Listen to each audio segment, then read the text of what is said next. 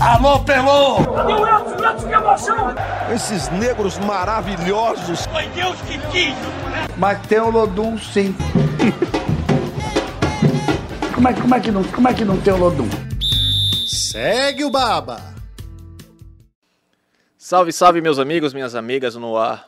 O Segue o Baba, eu sou o Juan Melo e hoje chegamos à edição final desta temporada do Segue o Baba, depois da Série B com Bahia, depois da Série C com Vitória. Portanto, chegamos a este último episódio de 2023 neste formato do Segue o Baba para fazer justamente um balanço né, do que foi a temporada do Bahia, do que foi a temporada do Vitória.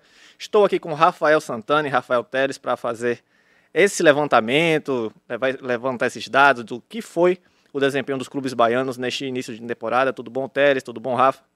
Fala, galera. É, vocês perceberam, o Rudo deu uma de Ronaldinho Gaúcho, que ele falou, olhou pra mim e fez Rafael Santana, Percebi, aí percebi. depois É olhou são- pra um lado, tocou pro outro. Convenhamos que são dois Rafaéis, me ajude, cara. Mais uma edição do Segue o Rafa, então, aqui, a última de 2022. Voltamos com tudo em 2023. O objetivo é ter três Rafaéis aqui, então, Rafaéis que estão assistindo o Segue o Baba, se candidatem, mandem e-mail aí pra gente. Tem uma Sendo vaga que aberta. nossa vinheta é editada pelo Rafael Carneiro. Pois é, então querem me derrubar, né? A menos que eu mude meu nome para Rafael Melo, mas enfim. É, in- inclusive, já quero deixar claro que a gente também está no YouTube, então você pode acompanhar o Segue o Baba no seu agregador de podcast favorito, Google, Google Podcast, Deezer, Apple Podcast, é, é, é, Spotify, no ge. Globo, no YouTube. Só não ouve ou assiste o Segue o Baba se não quiser. E eu espero que vocês queiram, até porque é um produto que a gente faz com muito carinho. Vamos então Dá pra ouvir até em outros lugares, né? Onde, onde é que você gosta de ouvir, Rafael? Santana? Eu gosto de ouvir, eu gosto de ouvir o, o, o Segue o Bar. Você não entendeu a piada, mas eu gosto de ouvir. Eu o- entendi, velho, tá pago. Funcionou, funcionou. eu gosto de ouvir, eu gosto de ouvir lavando prato. Pronto, pronto. Tá bom. É, vamos, vamos seguir, vamos falar. Começar falando do Vitória, porque também tem um tempo que a gente não fala do Vitória. Nessa semana falamos do Bahia, porque a Série B estava na, na- na reta final da competição, então tínhamos que falar, focar no Bahia naquele momento. Então vamos começar falando do Vitória, fazendo, fazendo esse balanço da temporada do Vitória, que foi de sucesso pelo fim, mas começou muito mal. Vitória caiu na primeira fase do Campeonato Baiano pelo quarto ano consecutivo, parou na terceira fase da Copa do Brasil, perdeu para o Fortaleza e na Série C teve aquela arrancada dos 2% até o acesso, uma arrancada espetacular nesta reta final. Que é que vocês, qual o balanço que vocês fazem dessa temporada do Vitória? Acha que no final das contas foi dentro do planejado ou fugiu muito disso? Por que que na hora dos 2% você falou olhando pra mim? Porque, para quem não sabe, foi você que escreveu a matéria. Você, você me força até agora a dar nomes agora. Tudo bem. Você me força a entregar seu nome. É que você falou, olhou no fundo do meu olho, assim, eu me senti pressionado, mas tá certo. Ó, eu acho que o resultado foi bom porque alcançou o objetivo final, então foi bom.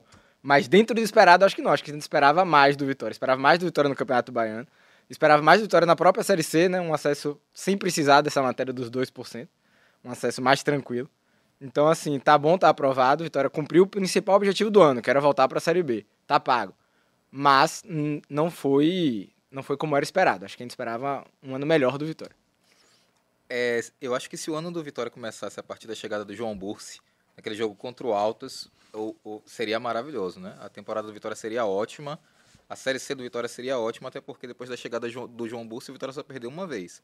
Tudo bem que a vez que perdeu, perdeu de uma maneira né, é, acachapante, naquela goleada para o Figueirense. É, mas, é, de maneira geral, a campanha do Vitória com o Bursi é excelente. Eu também esperava mais do Vitória, até porque o Vitória era de longe o time de maior projeção né, da, daquela Série C. Mas no final das contas, o acesso é o que importa, né? E, e eu acho que é, a partir do momento em que o time engatou e que a torcida abraçou, eu acho que o Vitória conseguiu fazer uma campanha assim muito, muito bonita, né? O Vitória fez 38 jogos na temporada, é, 14 vitórias, 13 empates, 11 derrotas. É um número muito alto de derrotas quando você pensa que o Vitória jogou Campeonato Baiano e Série C, né? É, Então, assim, não foi o esperado. O esperado não era isso. O esperado era o Vitória dominar mesmo, assim, ser, amassar os adversários na Série C, fazer uma Série C boa de ponta a ponta. Que não foi o que aconteceu. Então, esperado, não, não foi como esperado. Mas foi bom porque alcançou o principal objetivo, resolveu esse problema, deixou a Série C no passado, vamos pra Série B agora ano que vem. E aí que seja um ano mais tranquilo. É, e não, possam, não podemos deixar de mencionar o Campeonato Baiano, que é uma competição ainda de nível técnico muito inferior, e o Vitória mais uma vez não classificou, então um clube que tem tradição nessa competição não pode chegar ao quarto ano consecutivo e não avançar pra, sequer para a segunda fase. Esse, É, é, outro ponto, acho que a- o próprio número de treinadores que o Vitória teve ajuda, a justificar que o ano não foi como esperado, né? Você falou, a partir da chegada de João Busso foi tudo bem, mas João Busso foi o quarto treinador a comandar o Vitória. Então, no, ano que você joga Campeonato Baiano e Série C, você precisou ter quatro treinadores, é, isso mostra que o ano não foi como esperado. Exatamente. Dado Cavalcante, Geninho, Fabiano Soares e João Bussi, os quatro treinadores na temporada. O último, é claro, que sai como grande personagem dessa, dessa competição. Vamos fazer agora para arrematar esse, essa temporada do Vitória, aquele bate, aquele bate pronto, rápido, né? Aquele negócio bom para viralizar e para a galera fazer aquele print de áudio. Melhor jogo do Vitória na temporada. Vou, vou começando e vocês vão, vão apontando a- o chute de vocês, né? A opinião de vocês, na verdade. Para mim, Vitória 3-1, Brasil de Pelotas, jogo no Barradão, jogo do, da classificação para a segunda fase, melhor jogo. Pra ir diferente, então eu vou de vitória 3 a 0 confiança. Um jogo com os dois primeiros gols de Rafinha. Eu acho que eu vou com Vitória 2, Figueirense 0 na primeira fase, porque é um jogo que o Vitória não, não sofre. E Não- foi- não marcou sei- a arrancada também, né? É, é marcante. pra- Foi a primeira vitória de João Busso e a partir dali a vitória. É, não, sei se, não sei se necessariamente era mais pelo, pela qualidade do Vitória. Assim, ou o simbolismo, pela- é, o simbolismo da é. partida, né? Entendi. Pior jogo, eu acho que vai ser unânime, né? Figueirense 5, Vitória 1 fora de casa, aquele jogo, o Vitória foi amassado. É, eu pensei em outro jogo. Eu acho que esse jogo aí teve umas pe- peculiaridades. O Vitória deu uma desligada, tem um jogador expulso. Muitos gols no Um final gol do contra jogo. de, de alemão. Aquele gol contra de alemão bizarro.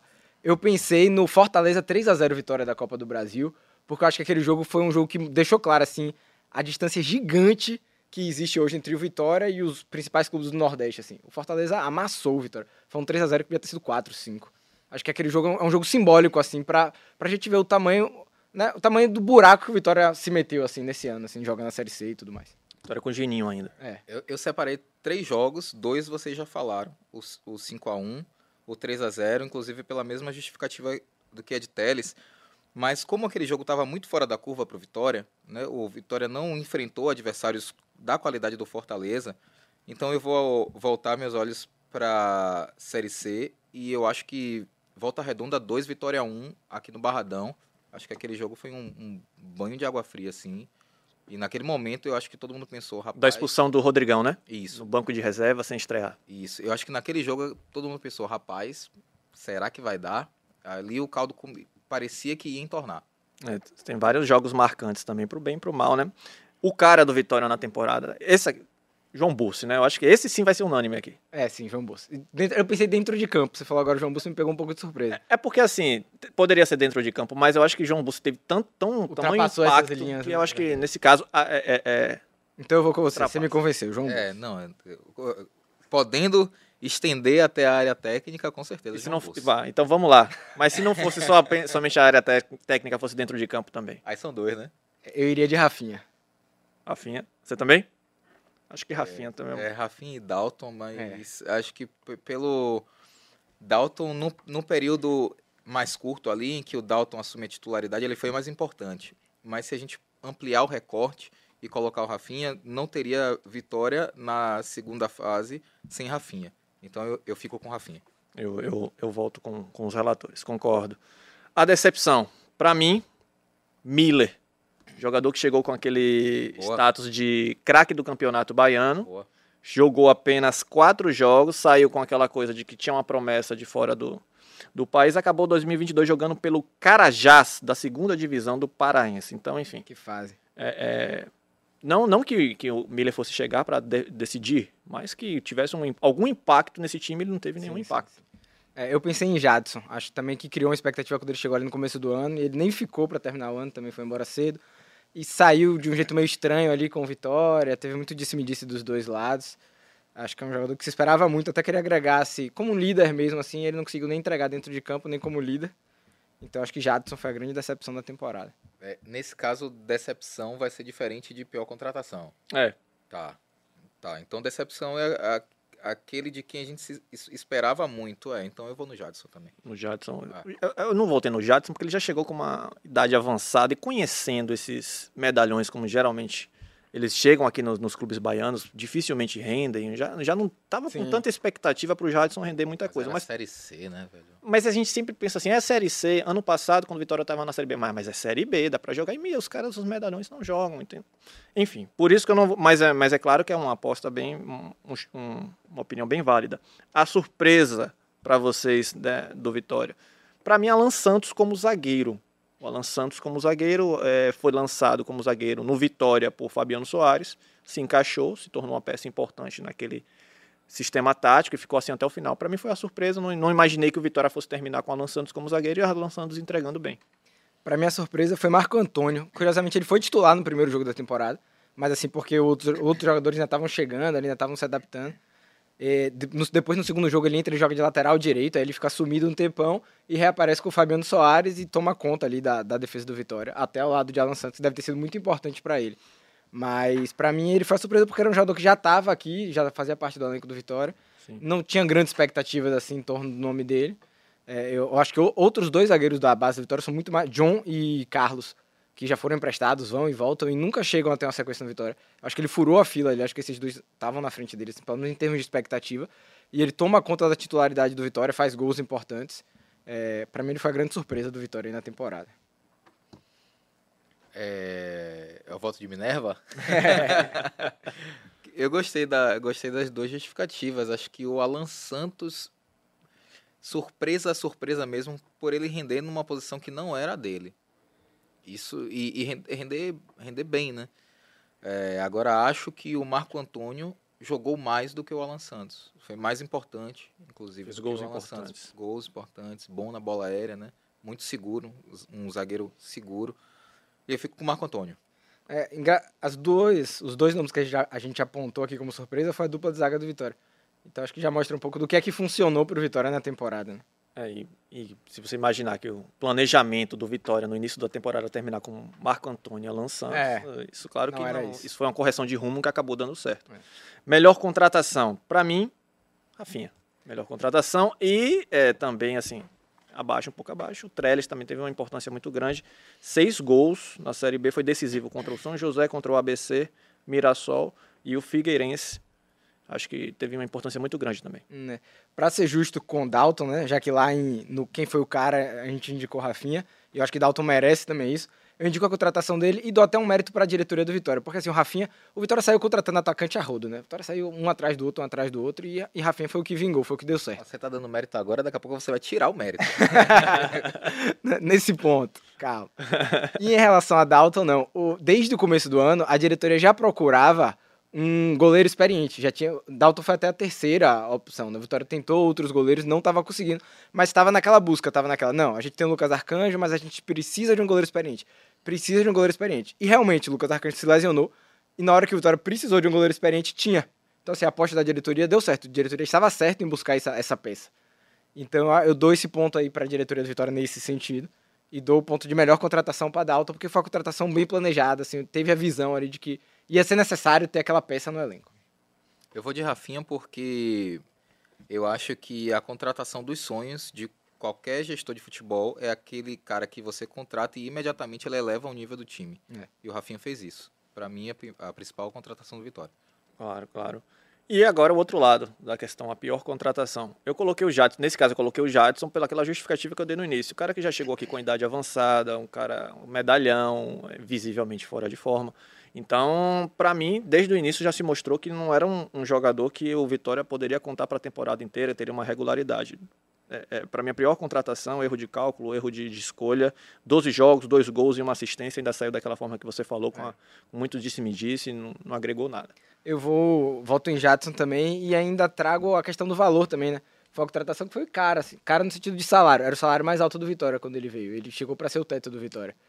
E foi um dinheiro alto que o Vitória não tinha para gastar, gasto em um jogador errado. Então acho que foi uma contratação que deu tudo errado ali. É, eu queria muito saber o que, que, passou pela cabeça do Fábio Monta, do Montemor, quando eles resolveram contratar Gustavo Blanco. É.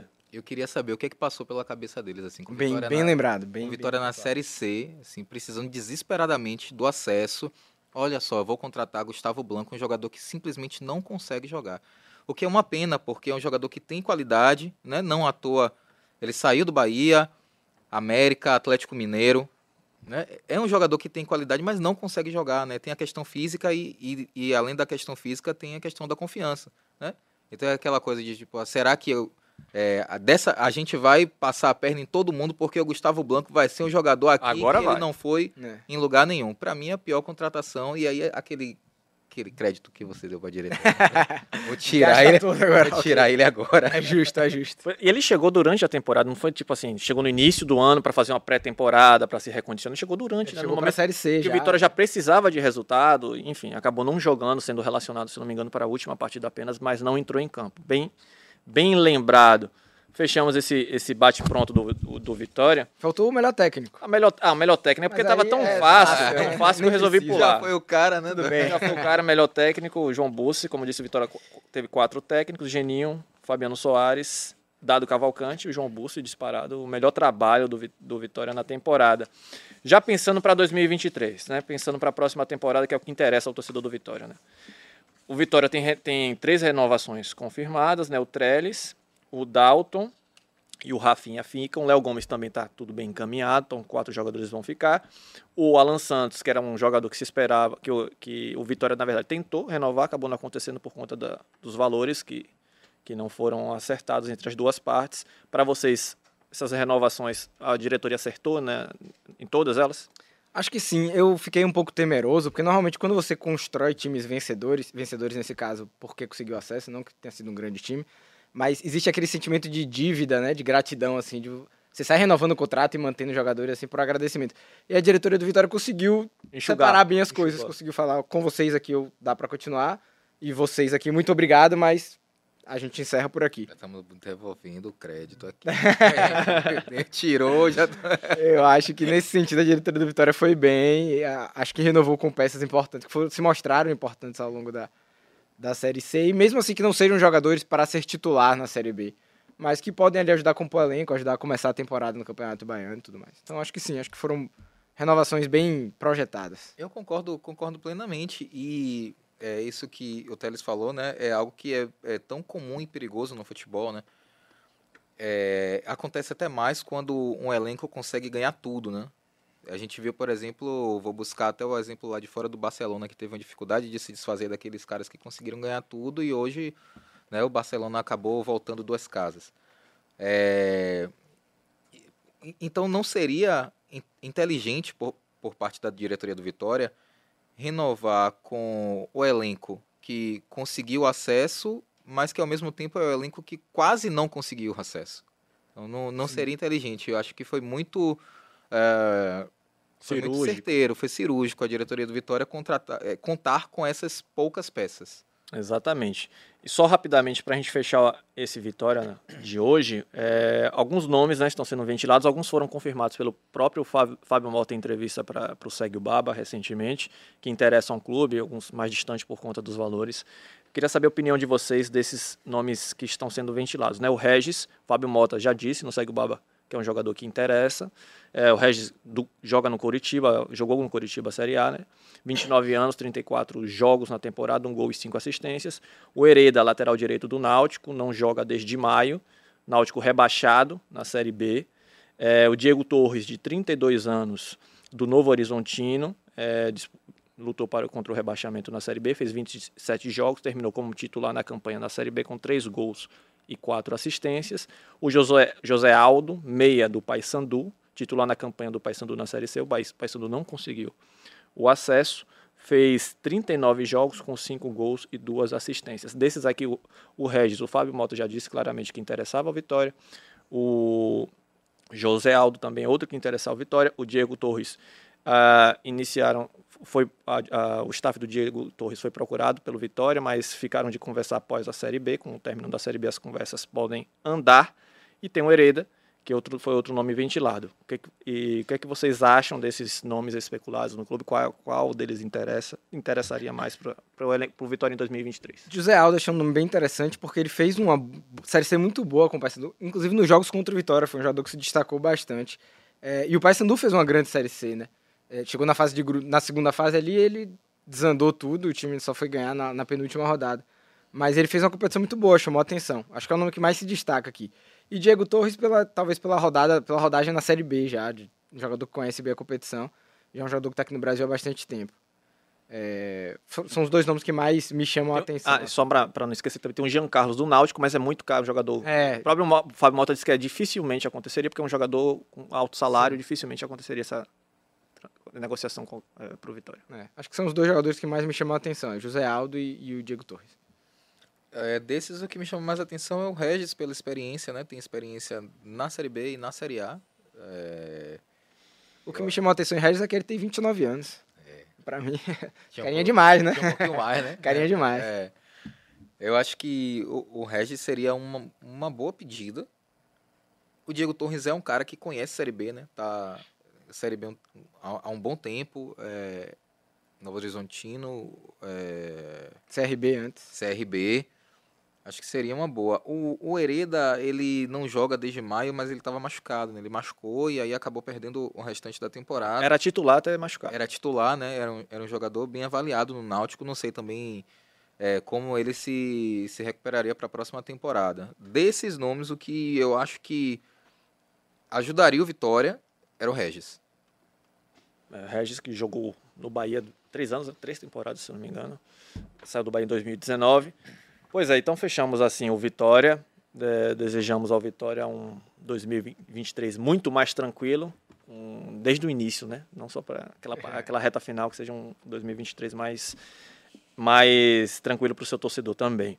Vamos falar do Bahia, né? Falar, o falar da temporada do Bahia que fechou também com acesso para a Série A, acesso na última rodada, com aquele, aquele draminha no final todo assim, mas uma campanha consistente, isso sem sombra de dúvidas.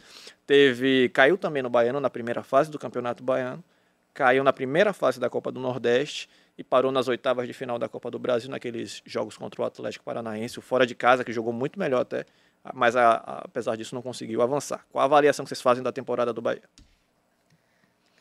Acho que é parecido com o do Vitória no sentido de que vale muito porque conseguiu acesso. Então tá pago, a temporada tá paga, era o principal objetivo era voltar pra Série A, o Bahia voltou pra Série A. Mas foi a quem também um pouco, né? Foi aqui um pouco. O começo do de ano do Bahia péssimo, você lembrou aí. Se pro Vitória, o Vitória tem o agravante de ser quatro anos seguidos. Mas eu acho que fica ainda pior pro Bahia não, não, não passar de fase no Campeonato Baiano, porque tem um time mais estruturado do que o Vitória. Então, não passar do Campeonato Baiano, não passar também da Copa do Nordeste, essas duas eliminações fo- foram até seguidas ali, uma quarta-feira e a outra no sábado. Foi um período bem, bem complicado pro Bahia esse começo de ano. É, depois o time conseguiu se acertar, largou bem na Série B e a partir daí se manteve sempre no G4. Acho que essa questão de passar as 38 rodadas no G4 dá um alento maior, assim, fica mais fácil de você elogiar, falar no final do ano, assim, que olhar o balanço geral e falar, não, ok, tá pago aí a temporada, a gente subiu. Então, acho que é mais ou menos por aí. Não, não agradou tanto, mas tá aprovado, digamos assim. É difícil avaliar essa temporada do Bahia, né? É, o time que passou as 38 rodadas na, na Série A e demitiu o treinador duas vezes, na, no G4, né, para a Série A e demitiu o treinador duas vezes. É o time que conseguiu irritar a sua torcida mesmo ali às vésperas de conquistar um acesso. Vou colocar que foi uma temporada, mas aí ao, ao mesmo tempo, se você, se você jogar para baixo, você vai lembrar que o objetivo foi alcançado, né? Vou colocar que, sei lá, o ano do Bahia foi média 7. Média 7, mas eu acho que. Pense assim, daqui a um ano, como é que vão lembrar esse ano? Vou lembrar com o ano do acesso, ninguém vai lembrar toda. Mas ninguém daqui a um ano vai pegar esse podcast pra assistir. vamos dar 7 agora. Boa, 7,5, boa. ó, 7,5, Boa, boa. vá, vamos lá, 7,5. Eu vou- dar 7,5 de média pro Bahia. Pronto, pronto. Vamos fazer também aquele bate-pronto pro- do Bahia, né? Melhor jogo. Pra mim, Bahia 4 a 0 Londrina, decidiu logo no início da partida, no segundo tempo foi apenas protocolar. Eu vou fazer uma menção honrosa aqui. Você já até citou, né? O jogo contra o Atlético Paranaense. O Bahia não venceu, acabou tomando a virada no finzinho, foi eliminado. Mas, pô, pra mim foi o jogo que o Bahia mais jogou bola na temporada, assim. De, era um jogo duro. O Atlético Paranaense foi finalista da Copa da. Finalista da Libertadores. Campeão da Sul. Campeão da Sul ano passado, né? Um time muito forte de mata-mata. Jogar na Arena da Baixada é duro. E o Bahia foi pra lá em desvantagem, tendo perdido por 2 a 1 Acho que o Anderson teve muito mérito ali. Arranjou um três zagueiros ali, mudou o jeito do time jogar. Foi muito cabeça fria, assim, pra encarar o adversário. O Bahia jogou de igual para igual. Poderia tranquilamente ter saído com a vitória de lá. Até a classificação. O Bahia ganhava de 1 a 0 perdeu um gol feito, o Gabriel Xavier. Pra mim foi o melhor jogo do Bahia na temporada, mesmo não tendo vencido. Podia ser um jogo de. A, a vida do Anderson poderia ser completamente É. diferente, né? Se o Gabriel Xavier consegue Faz fazer aquela bola. ali. Eu, eu gosto muito desses dois jogos que vocês citaram, mas eu vou com o Bahia 3, Tombense 1, porque é um jogo que o Bahia começa muito bem, toma um gol e aí tem tranquilidade, maturidade para empatar, virar e ampliar. O Bahia foi, o Bahia foi quase perfeito naquele jogo. Eu cheguei a acreditar que naquele aquele momento seria a virada do trabalho de Anderson, que o Bahia ia conseguir manter um padrão parecido e seria virada. Acabou não acontecendo, mas eu gosto, gosto muito da atuação do Bahia naquele jogo. Vocês lembram quem faz o terceiro gol do Bahia naquele jogo? Me fugiu agora. Jacaré, eu acho. Já, já quero fazer o segundo. Porque eu ia dizer que Copete. foi Mugni. Copete. Ah, Copete. Então, ok. Eu queria que fosse gol de Davó, que eu ia dizer ainda foi gol dos destaques do Baiano. Porque Mugni faz, Jacaré vira, mas é, é Copete que faz o Acho terceiro. que é aquela bola do Daniel, né? não- É, é, isso, Isso, mesmo, isso. isso mesmo. Isso. Tem o pior jogo. Pra mim, Bahia 0, Chapecoense 1 na Fonte Nova. O Bahia jogou com um a mais durante boa parte do tempo. No segundo tempo, o Patrick de Luca foi expulso num espaço de tempo de 20 minutos. Dificultou tudo. Jogo muito ruim mesmo, de produção, de. Enfim, jogo dentro de casa, né? Que foi a grande força do Bahia nessa temporada. É, tiveram Vou votar muitos com o jogos. relator. É, Vou já foi? com o relator. Eu vou um Bahia. É, Ponte Preta 2x0 Bahia. Eu tava trabalhando nesse jogo, tava de plantão de noite. Foi um jogo duro de assistir, cara. Foi- Eu tava fazendo análise desse jogo. Falei, velho, não tem o que escrever aqui, velho.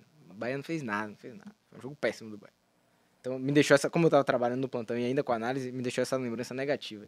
É, tem- Então, tem quem algum- quiser testar a criatividade de Rafael Teles, pode buscar a análise do jogo Pronto, do Bahia análise Ponte Preta. Pesquisa, assim- pesquisa por Marcinho, porque eu tenho certeza que eu citei ele. Eu tenho certeza. Mas eu acho que também vale a, a menção ao jogo do Vila Nova, o, empate no- na Fonte Nova e o próprio jogo do Guarani pela questão emocional da coisa, jogos que poderiam Sim, ter sim. sido pelo acesso, Fonte Nova lotada, batendo recorde de público, e o Bahia só empata dentro de casa jogando mal. Acho que esses jogos também valem a, a gente mencionar aqui no, como, como ruins por conta de todo o ambiente, a questão emocional e tal. O cara, eu particularmente tive, tive dificuldade de encontrar o cara do Vitória, porque ou do Bahia, melhor dizendo, porque não foram assim grandes destaques de alguém que estivesse conduzindo a campanha e tal. Foram tiveram boas, bons personagens assim. Se você pegar o, a questão, eu pensei no Davó que decidiu foi responsável por, direto por 11 pontos do Bahia na, na Série B. Mas ele terminou como reserva. Então como é que eu vou dizer que esse cara é o, é o cara do foi o cara do Bahia, né, na temporada? Para mim foi o Mugni. Por conta da regularidade, dificilmente a gente viu o Mugni jogar mal por conta da regularidade, mas eu confesso que tive uma certa dificuldade em encontrar esse o cara do Bahia. É, eu esbarrei no- na mesma dificuldade que você, mas eu decidi falar da avó. E briguem com a matemática, briguem com os números, não, não, não me cobre justificativas. Ele foi quem mais entregou pontos ao Bahia na Série B, então vamos de Davó aí como cara do acesso do Bahia, pelo menos. É, Essa é, essa é difícil. É, Eu acho que eu vou ficar com o Daniel. Se eu não me engano, a gente. Tira no Teles que escolheu o Danilo Fernandes, né? o nome do primeiro No turno. primeiro turno, Muita é... mudança, né? A gente foi em Daniel no primeiro turno, né? sim, sim. E no segundo turno, outros nomes aparecem, inclusive o Mugni, mas ainda assim o Daniel foi importante. Em, um- um- em alguns jogos do segundo turno, ele marca o gol que abre caminho contra o CRB, né? Eu vou ficar com o Daniel. Mas é, é aquele voto que você que eu poderia escolher o Davó, poderia escolher o Mugni, poderia escolher um dos dois da dupla de zaga, porque foi uma dupla de zaga segura. Mas eu, eu vou ficar com o Daniel. É, Ignácio realmente fez uma, uma temporada muito boa pelo Bahia, até mais que o Luiz Otávio, eu acho. Menção Rosa Jacaré, que fez gols importantes Sim, também, não claro. podemos esquecer. O Daniel, até voltando até- o Daniel, fez até o, é, participação importante no jogo do acesso, né? Fora de casa contra a CRB, foi eleito o craque da partida, né? Na, na transmissão. Também, é, de fato, um jogador muito importante. Para mim, a de- decepção agora, né? Roda Liga. É, acho que desde o primeiro turno já foi, a gente já votou nele como decepção, É, então mantenho o meu voto. É a decepção da decepção, enfim. O cara que terminou como artilheiro ainda. Ele ainda terminou a temporada como artilheiro do Bahia, 13 gols no ano, mas só pena- apenas um na Veja Série que B. ironia, né? Que ironia do destino. Um jogador que, enfim, se esperava muito, começou muito bem a temporada e acabou de, de forma muito, Acompanha. me- muito melancólica. Por falar em, em ironia, ele também achou irônico isso e ele postou hoje nas redes sociais. A gente tá gravando o podcast na quinta-feira. Ele postou lá, que ironia, e artilheiros do Bahia na temporada. E ele foi o artilheiro do Bahia na temporada com 13 gols. Da Volva em segundo com 11. Então ele postou lá, que ironia. É, foi- eu, eu vi, por isso que eu falei mesmo. Ah, É, então acho ok, desculpa. Eu não peguei a maldade. Beleza. A surpresa, para mim a surpresa foi o Ignácio, o jogador que veio de empréstimo, estava emprestado na temporada passada, veio, se encaixou, o Bahia contratou para a zaga, né? É Nem para dizer que o Bahia não se reforçou, se reforçou para a zaga, mas não jogaram. O Ignácio teve o melhor desempenho, né? O Noga sequer fez nenhuma fez alguma partida na temporada, teve o Zé Vitor, né? Então, enfim. o Didi e o, o, o Ignacio se, se firmou para mim, ele é a surpresa dessa campanha. É, eu fui de Jacaré porque, para mim, ele realmente me surpreendeu muito, era um jogador que eu não esperava, é, essa contribuição que ele deu pro Bahia. É, quando ele faz, logo na estreia, que ele faz aqueles dois gols contra o Cruzeiro, já começa o pessoal todo jacaré, jacaré, jacaré. Eu lembro que eu falei, velho, nem se empolguem muito, porque só faz mais um, dois gols na temporada, assim, não deve fazer muita coisa. E ele foi um dos jogadores mais importantes do Bahia na Série B. Quando saía do banco, conseguiu acrescentar, fazer gols importantes. Na reta final se firmou como titular do time. Então, acho que ele foi a principal surpresa do Bahia para mim na temporada. O Jacaré ele conseguiu fazer com que a torcida ficasse ansioso toda vez que ele puxava para a direita. É. é, vem coisa boa por aí. Como eu voltei no Daniel para o cara, eu vou me permitir a votar na surpresa como o Davó, porque o Davó realmente não imaginava que ele fosse o artilheiro do Bahia na Série B e não imaginava que eu ia estar aqui considerando ele como um dos possíveis destaques da, da temporada. Então eu vou ficar com o Davó. Beleza. Melhor contratação agora. Para mim, o Davó. Eu votaria no Davó, né? Nove gols na Série B, responsável direto por 11 pontos. Para mim, a melhor contratação do Bahia na temporada. Acompanha o relator. Também, acompanho. Pronto, essa foi fácil, né? É, é, eu acho que a, a seguinte vai ser mais, mais fácil, fácil, ainda. Pior contratação. Ah. Massinho, né? É, é, aquela coisa que. Não, não, vou nem falar do extracampo, dos motivos do extracampo que levaram o Bahia a contratar o Massinho. Dentro de campo mesmo. Não se justificou em nenhum momento. 14 jogos, 11 como titular, nenhum gol, nenhuma assistência, pouca contribuição ofensiva, defensiva, enfim. Para mim, a pior contratação da temporada, disparado. Assim. É, foi pouco, não. Por tudo que aconteceu dentro de campo, mas como a gente fala em contratação, acho que nessa hora o extracampo pesa, assim. Acho que reaf só reafirma a nossa opinião, que acho que deixa tudo ainda mais pesado. Não, não tem justificativa, assim, não, nada, né? Então, Marcinho, pior contratação do Bahia. Não sei se na temporada, na década, no século, na história. É, eu acho que com, com tudo que está envolvido é, é uma boa discussão. É, cara, podia ser o Daniel Alves no, no auge, né? Pelo extracampo, eu acho que a contratação não, não se justificaria. Mas vamos falar só do campo mesmo. Massinho, assim, de longe. É, tem um, um, massinho que tá na, na prateleira lá de cima, aquela que você tem que botar o banquinho para alcançar, né? De pior contratação. Aí logo abaixo vem Igor Torres. Né. Igor Torres é, é realmente. ver Igor Torres jogar é, é, é, um, um, é, um, é um acontecimento, né? É. Eu acho que eu, eu, imaginava, eu imaginava mais. Confesso que não acompanhava o Igor Torres. Mas não era para agradecer também, é. né, por não ter acompanhado. né? Exatamente. É, lembrar que o Noga sequer jogou, teve o Zé Vitor, teve umas contratações que, meu Deus do céu. É, é, me fugiu o nome dele, meio campista, Varley. Varley, Varley também foi duro. Varley jogou Jonathan. duas partidas, 45 Jonathan. minutos. Jonathan, Jonathan foi complicado. É, enfim, vários, vários jogadores. Jonathan foi tão complicado que a gente, no podcast passado, na entrevista com o Freeland, ele falou uma coisa aqui que é difícil da gente ouvir falando. Quando o diretor de futebol ele falou assim: ah, não, o Jonathan não estava agregando muito nem nos treinamentos. É. Então, quando você. Normalmente o cara joga mal e a, o diretor, o treinador defende, né? Fala, não, mas treina bem. Ele tá, disse isso do Marcinho, que o Marcinho ele, nos é, treinamentos agregava. O Marcinho, por exemplo, ele deu essa justificativa, agrega, entrega nos treinamentos. O Jonathan nem isso, assim. Ele falou, não, não tava. No, no nível da galera, nos treinamentos ele tava abaixo. Então, duro. Hum, exatamente. Se não acompanhou, acompanha a entrevista do, do Freeland pro Segue Bala, episódio 113. Melhor técnico. Essa aqui é uma, é uma das ironias do destino também, ó, eu acredito. É melhor técnico. Para mim, o melhor trabalho foi o de Guto, porque foi quem largou, quem entregou o Bahia no, no, G4, na terceira posição, quem iniciou esse trabalho. É claro que o início de temporada dele também é ruim. Não conseguiu evitar o rebaixamento na temporada passada, mas também eu acho que faltou tempo a ele. De repente, se tirasse o da Bolve daquela conta lá, só o Guto já tivesse começado, enfim, seria outra história para mim, o melhor trabalho entre os técnicos foi o do Guto. É, eu concordo com você pelo mesmo motivo. As 14 rodadas iniciais da Série B, né? Tudo que veio depois foi pelo que foi construído nessas 14 primeiras rodadas. Anderson recebeu o Bahia já em terceiro lugar, com gordura por quinto colocado, fica mais fácil trabalhar assim. Reforço o que você disse aqui, o começo do ano do Bahia foi péssimo e foi com Guto. Mas essas 14 rodadas iniciais da Série B, para mim, foram fundamentais pro processo. E vale o mérito de Guto aí, que depois foi pro Curitiba e conseguiu evitar o rebaixamento. É, o, o, ano de Guto, então, no final das contas, é, foi, é. O, foi o melhor, né? Eu, eu, eu concordo com vocês. Ah, é, é até difícil falar em melhor. Por tudo que vocês falaram, o Teles falou aqui, né? O primeiro semestre é com Guto. O rebaixamento, o Guto não consegue salvar o Bahia e se depositava, e ele ainda tinha um tempo, né? Apesar, do, apesar do, da Bove, ele ainda tinha um tempo ali. É por isso que eu vou falar em quem foi o, o, o menos pior dos técnicos do Bahia. É justo. Né? Porque a gente fala muito do Guto e dá muito crédito ao Guto, parece que o trabalho do Guto foi incrível e não foi. Sim. Então, assim, o, o menos pior, Guto Ferreira. É, Perfeito. é, exatamente. Aquela derrota da Chapecoense foi com ele, né? Na Fonte Nova, com. Enfim. Também É, tem- foi na rodada seguinte, perde novamente pro Novo Horizontino e vem a, a demissão. Ele perdeu esses dois jogos seguidos e foi demitido. Bem, bem colocado. Para fechar, fechar o Bahia, né? Já a gente vai estourando já o tempinho para fechar essa temporada, projetando 2023. Vou, vou passar para vocês os jogadores com contrato encerrando. Quero saber de vocês com quem vocês renovariam e rapidamente o porquê.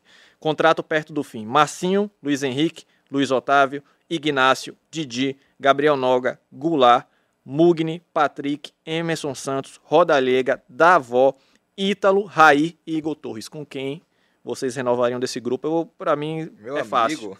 Para mim é fácil. Luiz Otávio, Sim, Luiz Otávio, sim, Ignácio, sim. talvez Davó. Nem Mugni? Nem Mugni. Ah, perdão, perdão. E Mugni, Mugni, Mugni. Pronto. Passou, é porque é muita, é muita gente. né? Vai ter muito trabalho a diretoria para Eu ficava com esses quatro aí também. Mugni. É, eu tô, eu tô pensando se eu incluo o Davó.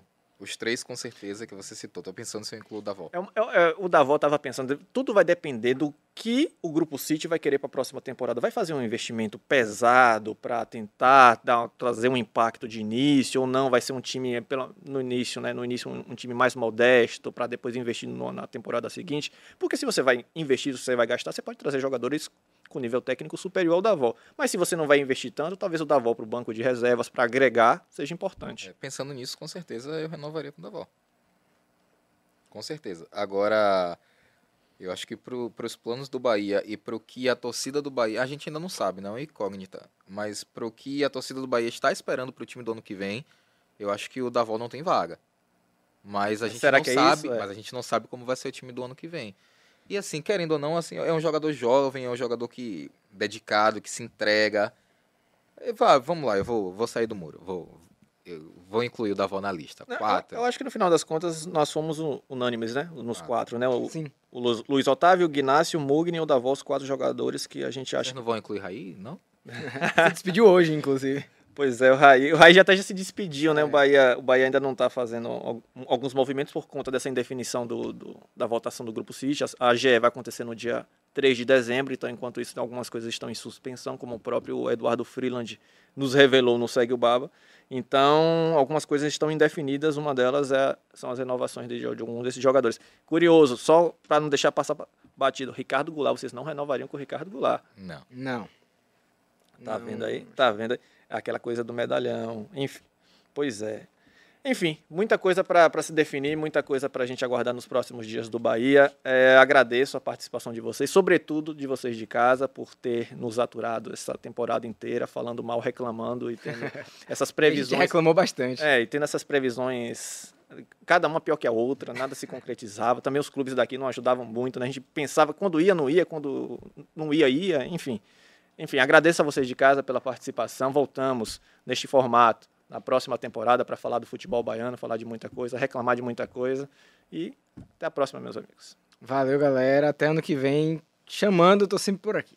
É, isso, não, só, só um, um, as considerações. Também queria agradecer a, a Pedro Tomé, né, Gustavo Castellucci, que participaram claro. com a gente, Gabriel Gomes, Samara Figueiredo, que também é, participaram. É, e dizer que o- tem um, va- vamos ter o Cego Baba de Copa. Vamos ter o Segue Baba de Copa, exatamente. Outro formato, outra, é, outra competição, né? Com outras, o- o- Com outras pessoas, outras no comando pessoas também, no né? comando, enfim, vai, mas vai ser muito legal em dezembro. Acompanhe. ac- E como eu disse, se tiver com saudade, vai no YouTube, vai no Spotify, vai no ge.globo, tem todos os Segue o Babas lá, várias entrevistas com o Freeland, com o Fábio Mota, enfim. Tem, tem Segue o Baba pra, Pra dar e vender. pra dar e vender. Inclusive seria uma boa, hein? Valeu, pessoal. Muito obrigado e até a próxima. Alô, Pelô! Cadê o Elton? O Elton, que emoção! Esses negros maravilhosos. Foi Deus que quis! Mas tem o Lodum, sim. como, é, como, é que não, como é que não tem o Lodum? Segue o Baba.